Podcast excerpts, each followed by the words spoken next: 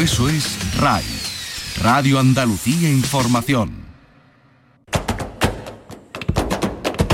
Portal Flamenco con Manuel Curao.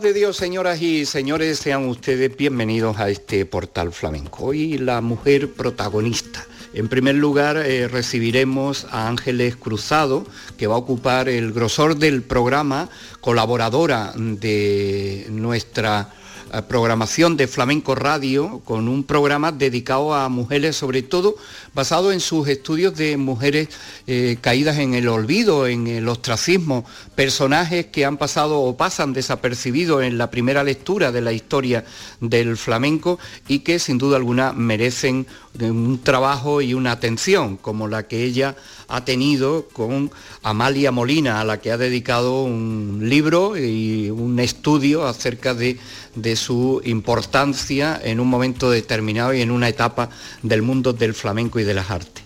Y vamos a escuchar cantes de mujeres y por ahí vamos a empezar por Aurora Vargas, del el año 1990 en la Bienal con la guitarra del recordado Quique Paredes.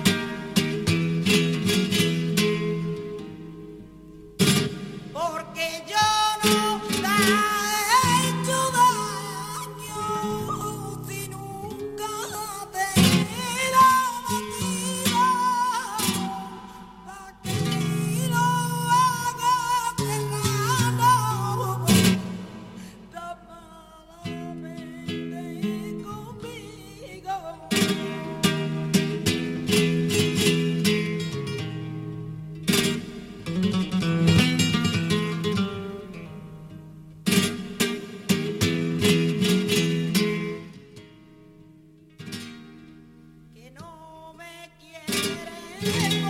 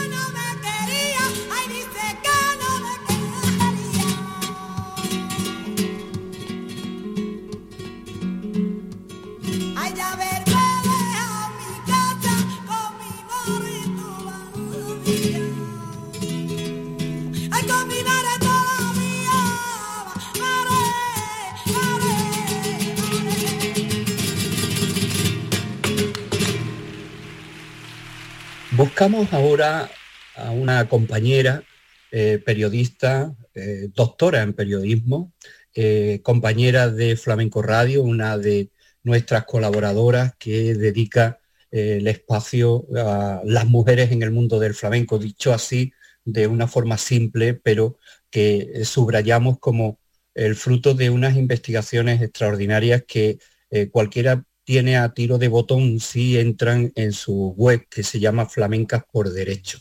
Y ahí aparece además las publicaciones que ella va administrando eh, de una forma interesante y por capítulos.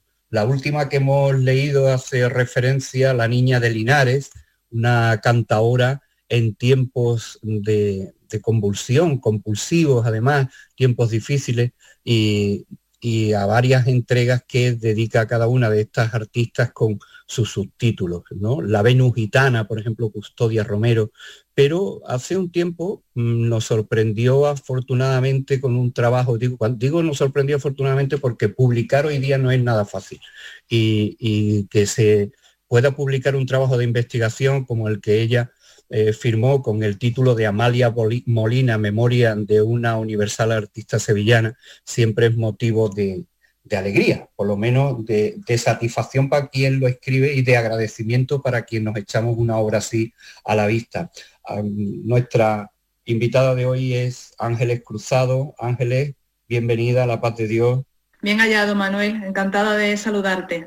Bueno, tenemos varios motivos para hablar contigo y a, los que hemos dado, que no son pocos, de ese trabajo de investigación, capoteando y haciéndole faena a este tiempo de, de, la, de la pandemia, tenemos que sumar también la colaboración que tiene eh, Ángeles Cruzado en la parrilla de, de nuestro flamenco radio y que agradecemos enormemente también convertir y reconvertir todos estos trabajos en un programa de, de, radio. Hablaremos de todo ello, pero antes que nada quiero eh, parar, hacer parada y fonda en esa publicación de Amalia Molina, una mujer nacida en Sevilla, murió en Barcelona a mediados del siglo pasado y a la que has dedicado este trabajo de, investigación descubriéndonos a una mujer que, que cantó, hizo copla, fue bailadora, bailarina. Ahí ese marco eh, tampoco queda del todo bien definido cuando las artistas eran polivalentes, ¿no? Pero ¿quién fue realmente, si es que se puede resumir en la respuesta de una pregunta así tan simple, Amalia Molina? Bueno, voy a intentar ser breve. Amalia Molina, ante todo, fue una grandísima artista, nacida en Sevilla y hoy olvidada. Ese es uno de los motivos que me llevaron a meterme en ese trabajo. Fue una artista muy completa, que triunfó durante 60 años porque estuvo en activo desde pequeñita hasta que falleció en el año 56 eh, y que fue además una gran figura internacional. Estuvo un montón de años triunfando en América, sobre todo en los Estados Unidos, pero también en América Latina, eh, viajó por todo el mundo y fue una gran innovadora porque como tú bien has dicho, hizo muchas cosas. Cantaba, ella cantaba flamenco, tenía una formación flamenca, había aprendido a bailar con el maestro Otero, con el maestro Pericet em, y cantaba flamenco, como te digo, estuvo también un tiempo trabajando en los cafés cantantes con los grandes de la época, con Chacón, con Pastora, con La Macarrona, y ella lo que hizo fue, eh, como se encontraba en un contexto de, de, los escenarios de variedades, que en aquella época empezaron a estar muy de moda y allí se juntaban artistas de muy diversas disciplinas, ella lo que hizo fue adaptar el flamenco a esas nuevas mm, tendencias eh, y creó, por ejemplo, el cuplé a flamencao, también cantó flamenco con orquesta, es decir, hizo propuestas diferentes, innovadoras, sin olvidar nunca lo que era su raíz, pero tratando de incorporar todas esas nuevas tendencias. Eso podría ser un, resumen muy breve, pero su vida la verdad es que da para mucho. ¿Por qué crees, Ángeles, que eh, caen en el olvido estas artistas que conforme vas investigando vas viendo la, grandeza, el relieve, la importancia que pudieron tener no solamente aquí en su tierra, sino fuera de, nuestro país, ¿no? En las Américas. La verdad es que es algo que a mí no deja de sorprenderme, sobre todo en casos como el de Amalia, que fue, ya te, digo, una gran artista a nivel internacional, eh, que se pidió para ella la medalla al mérito en el trabajo eh, ya en el año 55, antes de morir, y ha quedado totalmente olvidada Mm, pienso que en parte por haber triunfado en ese contexto del que hablaba, de las variedades, que luego ha sido bastante denostado en el mundo del flamenco, cuando ya llegó esta nueva corriente de reivindicar la pureza, digamos, y, demás, pues todas esas innovaciones, todas esas mezclas parece que eh, quedaron un poco de lado, ¿no? Y también muchas de esas mujeres, que eran sobre todo mujeres las que trabajaban en esos escenarios, que bailaban, que cantaban, que hacían un poco de todo, se vinculaban un poco con esa idea de haber, digamos, así, entre muchas comillas, haber prostituido el, arte flamenco, ¿no? Pienso que esa puede ser también otra, otra de las causas. Sí, porque el ostracismo no fue el relieve en los muchos, las muchas citas y, testimonios, recortes de prensa, cartelería que tú ofreces en tu trabajo, no fue una mujer que, que ni segundona, ni una mujer que, que cayera en el ostracismo, que tuviera eh, una vida eh, irregular, ¿no? sino que fue una mujer de gran importancia. Además, el tiempo que le tocó vivir, que ya al haber muerto a mediados de siglo, pues bueno, ya teníamos casi la televisión incluso funcionando en esa época, ¿no? El, hecho es eh, eso, ¿no? Cuestionar también si mm, se, le se le condena a ese ostracismo a, mujeres, como bien defendéis en algunos casos, por, porque se le mete ahí en ese saco de personas no gratas para la moral, para incluso la ética de un arte como el flamenco, para la moral de una sociedad, etcétera, y, y la verdad es que da coraje, ¿no? Porque incluso ya a ella se le dedicó una, una, biografía mucho más simple, ¿no? Pero que fue protagonista de un trabajo biográfico también. Sí, la verdad es que es muy curioso. Fue, le hicieron una biografía en el año 16, cuando ella tenía pues unos 31 años, es decir, jovencita, jovencita. Y es muy curioso que la persona que firmó esta biografía, García Carrafa, era un señor que estaba especializado en escribir las historias de hombres muy ilustres, de reyes, de políticos. Eso da una idea también de la importancia que ella tuvo. Y es una figura que durante toda su vida estuvo en lo más alto, eh, que triunfó, como te decía, en todos los escenarios, que era una mm, artista de primerísimo cartel siempre. Así que es realmente sorprendente eh, y muy triste ¿no? que haya terminado así, tan olvidada. gracias a, tu trabajo, pues la rescatas de, ese olvido de, y destapas esa caja donde el ostracismo ha encerrado a, tantísimos artistas y otros que si no lo han cerrado sí han quedado ahí relegados, ensombrecidos quizás. ¿no? Nos sorprende, eh, con independencia de este, de este trabajo, eh, afortunadamente tus investigaciones eh, rescatan de ahí a otros personajes, por ejemplo, y, miro aquí los títulos porque va subtitulando, ¿no? La última entrega, que han sido cinco, de La Niña de Linares, que eh, canta ahora en tiempos de, convulsión, ¿no? Y, además la, las retratas ahí en cinco entregas, incluso con documentos sonoros y audiovisuales, ¿no? En ese caso sí había documentos sonoros, muchas veces hay que imaginárselo sobre todo cuando se trata de bailar ahora, eh, te lo tienes que imaginar leyendo las crónicas y, las reseñas que se hacen de, sus actuaciones, pero sí en el caso de la niña de Linares, como en el caso de Amalia también, hay bastantes registros sonoros que afortunadamente nos permiten seguir disfrutando de ellas a día de hoy. Y en el caso, de... Sí, sí, perdón. No, decía que en el caso de la niña de Linares incluso hay una pequeña aparición en la película María de la O, de, junto con Carmen Amaya y Pastora Imperio.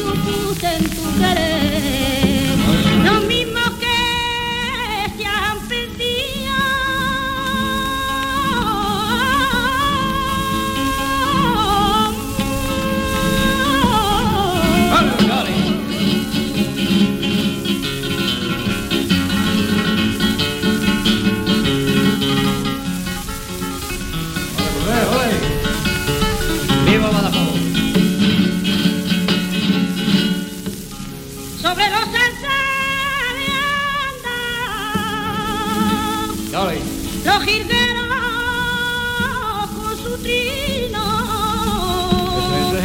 Anda sobre los azales lucen sus colores finos y adoran a los orquitales. Con su canto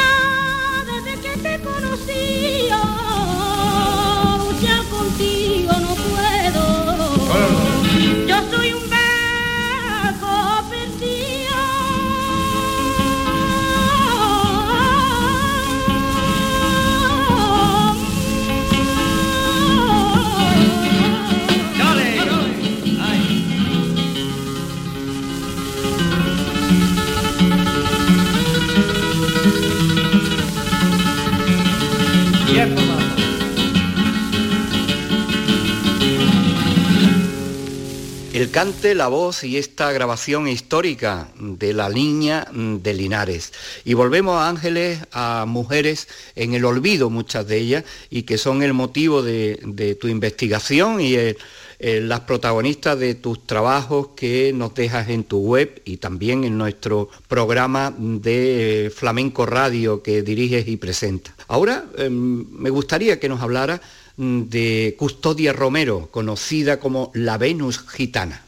Pues Custodia fue una artista también que ha quedado muy olvidada a día de hoy, que también estuvo actuando hasta el final de su vida prácticamente. Nació en Baeza, aunque se crió en Linares y ella siempre dijo que era de allí y falleció en la Carolina, pero estuvo mucho tiempo en Madrid, actuando en los mejores escenarios. Eh, hizo una gira también con Vicente Escudero por Holanda, es decir, tuvo una trayectoria también bastante interesante como bailaora. Ella era sobre todo bailaora. Y claro, es más difícil de hoy seguir, imaginar cómo sería su baile por eso que comentaba, porque no se conoce ninguna grabación. Ya, claro, es que además eh, cerrar, eh, eh, cerrar el círculo de personajes así imposible, ¿no? Porque igual cuando menos te lo esperes o en un segundo plano, lo que pasó con la, con la niña de Linares, ¿no? Que, que aparece ahí, te tienes que fijar muy bien porque a lo mejor los créditos tampoco eh, obedecen. Todo esto me lleva a plantear una cuestión para aquellos, eh, igual que, se le pregunta a los guitarristas, ¿qué consejo le dará, le da eh, cuando es ya un maestro de la guitarra? ¿Qué consejo le das a los, a los que estén interesados, a los nuevos alumnos, a los cantadores, a los bailadores, bailadoras? El mundo de la investigación tiene una sucesión generacional y, y, tú formas parte de la última vamos a llamarle así, ¿no? De la última generación, ¿no? De los que además trabajáis con métodos, ¿no? Pero ahora mismo, el, eh, quien esté interesado, y de hecho no son pocos, porque el, hecho de, la, de, los cursos de doctorado de la Universidad de Sevilla, tristemente desaparecido, al menos ahí han quedado eh, en suspenso. Eh, ¿qué, ¿Qué tiene de atractivo el mundo del flamenco para la, investigación? ¿Y qué le dirías tú a los jóvenes que estén interesados, Ángeles? Bueno, tiene algo muy atractivo y es que hay mucho por estudiar y por investigar. Eh, eso es negativo en el sentido de que hasta ahora muchas veces se ha ido transmitiendo el conocimiento o el desconocimiento eh, de boca en boca, sin rigor, conservando una serie de leyendas, de mitos que tenían poco de cierto y ahora que, que ya se hace de una manera más científica, pues claro, hay mucho terreno por, por descubrir y, hay muchas teorías que confirmar o que desmentir, digamos, ¿no? De todo eso que se ha ido manteniendo, toda esa leyenda que se ha ido manteniendo durante tanto tiempo. Y luego ya depende también eh, de la manera en la que tú decidas investigar, ¿no? Si lo haces como yo, por ejemplo, basándote en la prensa, hoy en día es que es muy fácil porque Internet nos ofrece acceso a hemerotecas de todo el mundo muchas de las cuales tienen incluso buscador, que tú metes una palabra y ya te salen todas las páginas en las que está esa palabra. Entonces, mm, yo me imagino lo que debía de ser buscar eso, como lo hizo el maestro Ortiz Nuevo cuando empezó en los periódicos de papel, y es que es un avance grandísimo, es una, hoy en día es una facilidad increíble. Y para mí es muy apasionante. Yo recuerdo haber visto, ya que ha citado José Luis, que fue pionero también en, en, ese aspecto, eh, echarse a la vista una mañana y otra y otra las páginas microfilmadas. Es decir, que eso para leer, ya de por sí, para leerlo, costaba un trabajo enorme y era ir, pasando páginas ahí de una pantalla, además, con una resolución eh, bastante eh, cutre en ese sentido. Y, eso era un trabajo de, de, chino realmente, ¿no? En ese, en ese sentido.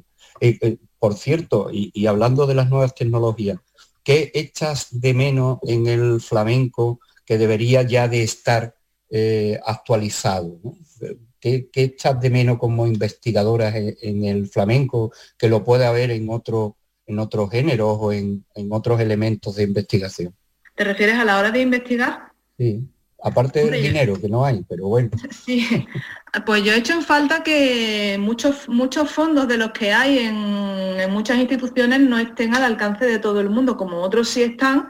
Tú entras en internet ya te digo, tienes un abanico grandísimo, pero también hay otras muchas instituciones en las que tú entras y te salen muchos fondos que tienen ahí, pero no se puede acceder eh, desde internet, desde casa y hay muchos que incluso están digitalizados y ahí aparece que están digitalizados, pero hay que consultarlos in situ. En ese sentido veo poca facilidad. También a la hora de disponer de algunos de esos recursos, por ejemplo, para un libro, tú pides fotografías a algún archivo o alguna biblioteca, fotografías que están libres de derechos, por supuesto, porque son súper antiguas y te quieren cobrar un pastón por, porque ellos la han digitalizado cuando en realidad una, institución como la Biblioteca Nacional, por ponerte un ejemplo, entiendo que debería dar más facilidades a la gente que, está intentando crear cultura y, difundir el conocimiento, que al fin y al cabo es eso. Nadie está hacer rico vendiendo libros, por lo menos yo, ¿no?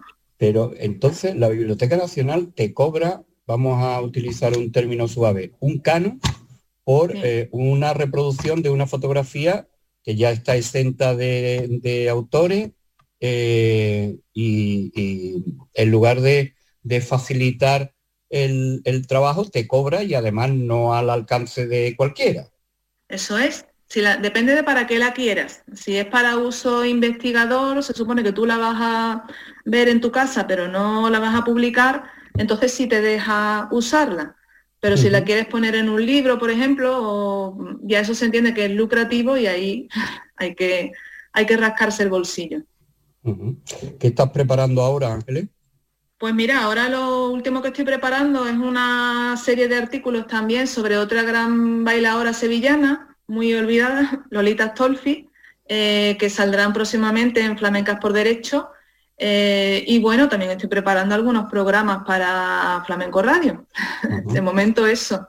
Que te agradecemos, ya lo decía al principio, enormemente, porque traduces a la radio, que tampoco es fácil, eh, las investigaciones de, tanto tiempo. Lolita Stolfi, ¿quién era Lolita Stolfi? A mí, perdona que lo pues, diga, pero no, no, no, no es de las que yo guardo en mi memoria, débil por cierto, pero no está. ¿Quién era?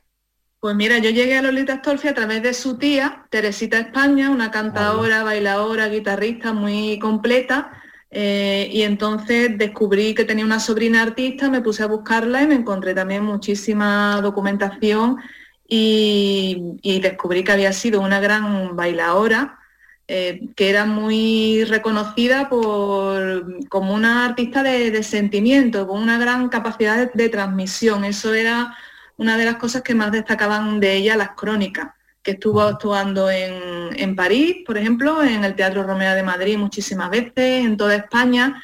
Empezó muy jovencita, con 13 o 14 años, ya estaba de teatro en teatro, Em, había compositores que ya le creaban números para ella, que los usaba en, exclusiva. Es decir, que era, y era una artista de primer nivel también, de las de primera fila. El problema que tuvo esta mujer también, entre otros, es que murió muy joven, en el año 38, durante la guerra, vamos, creo que no tiene nada que ver con la guerra, que fue de una enfermedad, y quizá por eso también ha quedado un poco ensombrecida su figura. Y es una figura que también me resulta muy interesante desde el punto de vista de los estudios de género, de todo esto, porque mm, es una mujer que se retiró cuando estaba en lo más alto de su carrera para casarse, dos años más tarde se separó, volvió a las tablas, retomó su carrera y en la prensa se puede ver cómo fueron un poco los avatares de esa separación, en la que su marido no quería permitirle que ella volviese a trabajar, porque en aquel tiempo Claro, el marido tenía que autorizarla porque si no el marido podía disponer del sueldo de ella, incluso estando separados, en fin, una serie de circunstancias que creo que es interesante conocer para que nos hagamos una idea también de las grandes dificultades que han tenido muchas artistas en ese tiempo para poder llegar a donde llegaron. Claro, es que eso era común a todo, a, trabajar en un banco o a ser artista, el dominio del esposo como tal, de todo aquello que, de, pero bueno, mm, eh, es, muy importante que eso ya eh, se, se, traduzca en, información o se deje ver en, ese tipo de, personas, ¿no? Desgraciadamente así era y, es conveniente recordarlo y, muchas veces subrayarlo para, porque no lo ha sido fácil, desde luego. Eh, después de leerte tantos y tantos artículos acerca de esta, casi todas las mujeres han tenido unos hándicaps bastante difíciles de vencer por el hecho de ser, de ser mujeres. Y, Lolita Astolfi, entonces de la familia de Teresita España. Ah, sí. hay que ver, ¿eh? y además, em, eh, que quería decir también esto, que entre los argumentos que daba el, abogado del marido de ella para denegarle ese permiso para trabajar, pues estaba también el hecho de que ella trabajaba de artista y que eso pues era un poquito inmoral, digamos, aparte de todo lo que hemos mencionado. Sí, sí, además, o sea que con alevosía, ¿verdad? Sí, sí, sí. Eh, totalmente. Eh, nos podemos reír de esto, pero no porque nos haga eh, sea chistoso, sino por las maneras tan civilinas, ¿no? Que había encima dedicarse al mundo del flamenco, pues era poco más o menos que un estado pecaminoso, vamos a llamarlo así. Eh, Ángeles, es una pregunta que me hago contigo a ver cómo cuando pasen 50 años, ¿tú crees que está quedando reflejado en, la prensa, en la radio, en, los medios? Quien quiera estudiar de qué manera afectó eh, la pandemia al mundo del flamenco, ¿o crees que no se está reflejando, que no se mm, está eh, quedando eh, ahí constancia de la situación tan dramática que se está viviendo? Hombre, se está, yo creo que se está conociendo más bien en, circuitos eh, no tan públicos, o sea, circuitos que no van a quedar a lo mejor en una hemeroteca, como pueda ser un diario o una televisión, porque es verdad que a veces salen reportajes sobre los artistas de los tablaos, lo mal que lo están pasando y tal, pero creo que donde más se ve quizás eso es en, en las redes sociales, ¿no? que son un medio más efímero y lo que hoy escribimos en Twitter, en Facebook o donde sea, dentro de cinco años eso ya no estará mm, ahí publicado seguramente. Entonces, no sé si, si verá, seguramente algo quedará, porque está saliendo también en otros medios que sí que se van a conservar más, pero no sé si, no me lo imagino como hoy, por ejemplo, cuando vas a la hemeroteca de papel a buscar una noticia de hace 60 años No lo sé, igual estoy equivocada. A eso me refiero, ¿no? A que el reflejo ese, decir, una pandemia, eh, no sé si ha ocurrido algo parecido con incidencias, por supuesto que, ha habido desastres, eh, pero que le hayan afectado al mundo de la cultura, en particular en este caso al flamenco que nos ocupan. Que por cierto, ¿tú cómo ves el panorama? Pues la verdad es que el panorama está bastante desolador, ¿no? Sobre todo para las personas que viven de eso, para los artistas que son los grandes afectados y, lo peor de todo es que, mm, no sé, igual soy un poco pesimista, pero se ven pocos visos de, que esto mejore en, breve espacio de tiempo. Esperemos que, sea así. Bueno, pues así lo esperamos.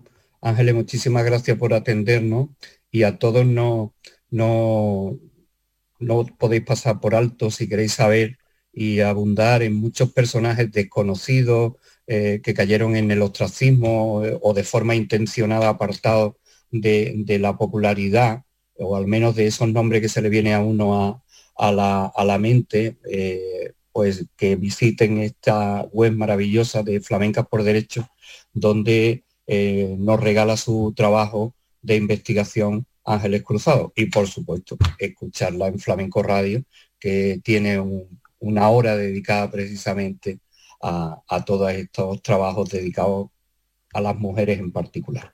Ángeles, muchísimas gracias y mucha suerte. Muchísimas gracias, Manuel.